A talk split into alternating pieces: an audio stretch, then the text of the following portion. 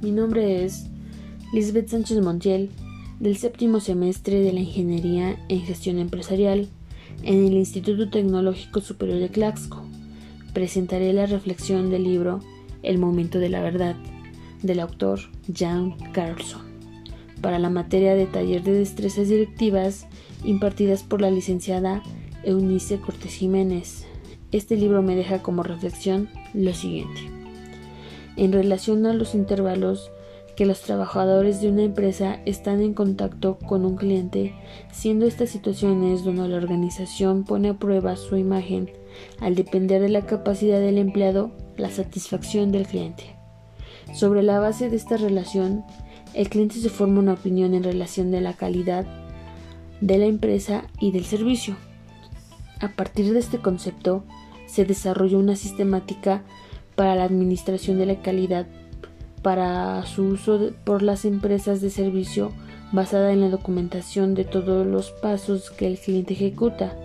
para recibir el servicio, el denominado ciclo de servicio,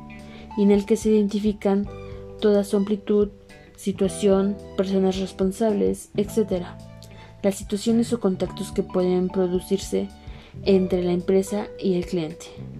para la gestión correcta de estas situaciones y conseguir la correspondiente satisfacción del cliente, superando el llamado paradigma de la disconformidad. Es preciso el llamado empowerment o transferencia de autoridad a los empleados para la adopción correcta de decisiones,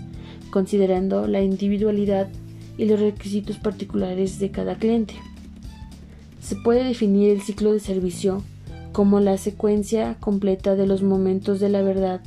donde el cliente interacciona con la empresa desde el momento en que solicita un servicio, la identificación de los diferentes momentos de la verdad y el análisis del modo de actuación de la organización,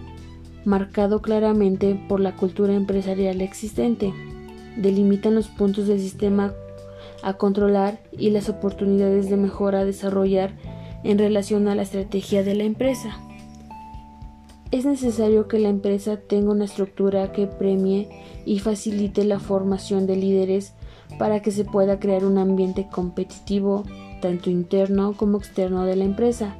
La responsabilidad en una empresa debe ser delegada de tal modo que las decisiones individuales sean tomadas desde el punto de vista de la responsabilidad,